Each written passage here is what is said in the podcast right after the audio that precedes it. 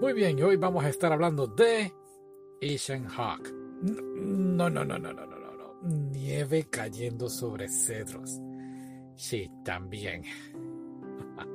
es una película de 1999 basada en una novela de 1994. En tus propias palabras, ¿de qué tú crees que, de qué trata? Pues yo creo que puedo decir que trata de un periodista que asiste al juicio de un hombre acusado por asesinato. Ajá. Y ese hombre es el esposo de la mujer que el periodista ama. ¿Qué? ¿Cómo va a ser? bueno, eso es lo que era. Eh, cierto, cierto. Es una película muy buena. Es antes, durante y después de la Segunda Guerra Mundial. Nuestro personaje principal es un periodista que vive todavía bajo esa sombra, ese amor de, de escuela, de su primer amor vive todavía ahí, obsesionado con ella. Han pasado años después de esto y ya ella se ha casado, así que vive con su esposo, tienen hijos, pero el esposo de ella es acusado de un asesinato que pues por el momento no sabemos bien qué está ocurriendo, ya que lo dejan todo ahí a la perspectiva tanto del acusado como la perspectiva de, de los que lo están acusando. Entonces el reportero bajo ese, creo yo, bajo complacer a ese amor que él tiene por la chica, decide entonces investigar qué es lo que está ocurriendo realmente. Y todo esto nos dan escenas de flashbacks de cómo había empezado la relación de ellos, qué fue lo que pasó durante esa relación y cómo entonces termina destruida la relación de lo cual ninguno de los dos quiere hablar uno con el otro.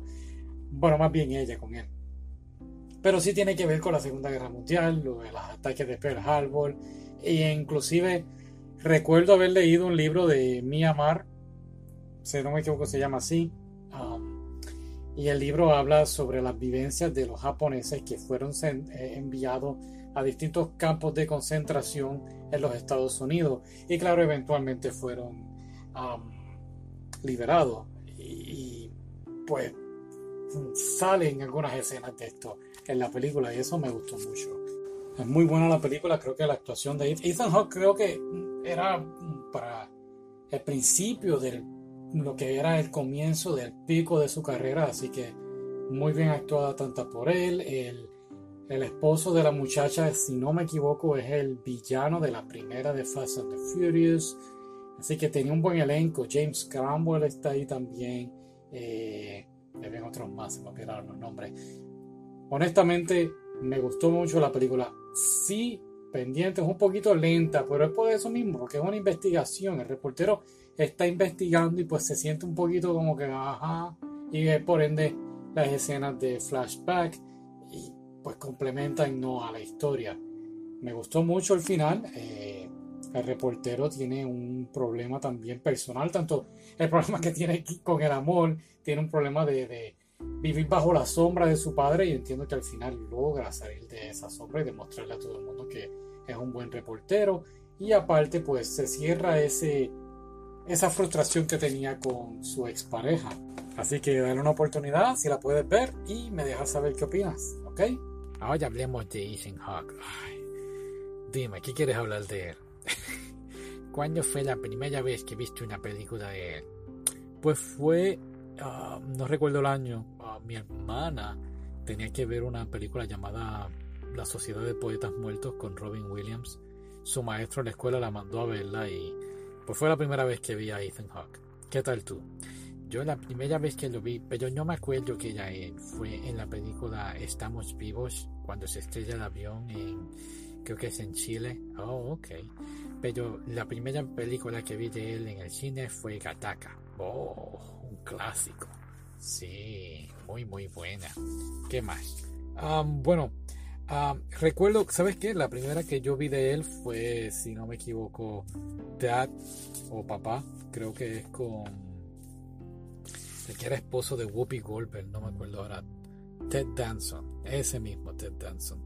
Y claro, la trilogía de, no sé si decirle trilogía de antes del amanecer, durante el amanecer.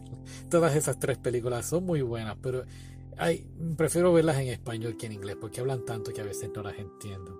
Entiendo. ¿Viste Predestination? Oh, esa película me dejó patas arriba, de verdad. Sinceramente, sobre todo el final. Sí, estuvo muy loca. Muy, muy buena. Eh, quiero ver mucho eh, El teléfono negro, Black Phone y Knives Out 2. Pero le he hecho muchas muy buenas películas. Sí, First Reform, la primera reforma estuvo muy buena. No he visto esa. No has visto. Ay, está muy buena. Pónganse a verla. Ok, pero el programa es de películas asiáticas. Esta película pareció más bien americana. Sí, pero había cosas de Japón y eso. Bueno, en fin, gracias por escucharnos. Será hasta la próxima. Bye.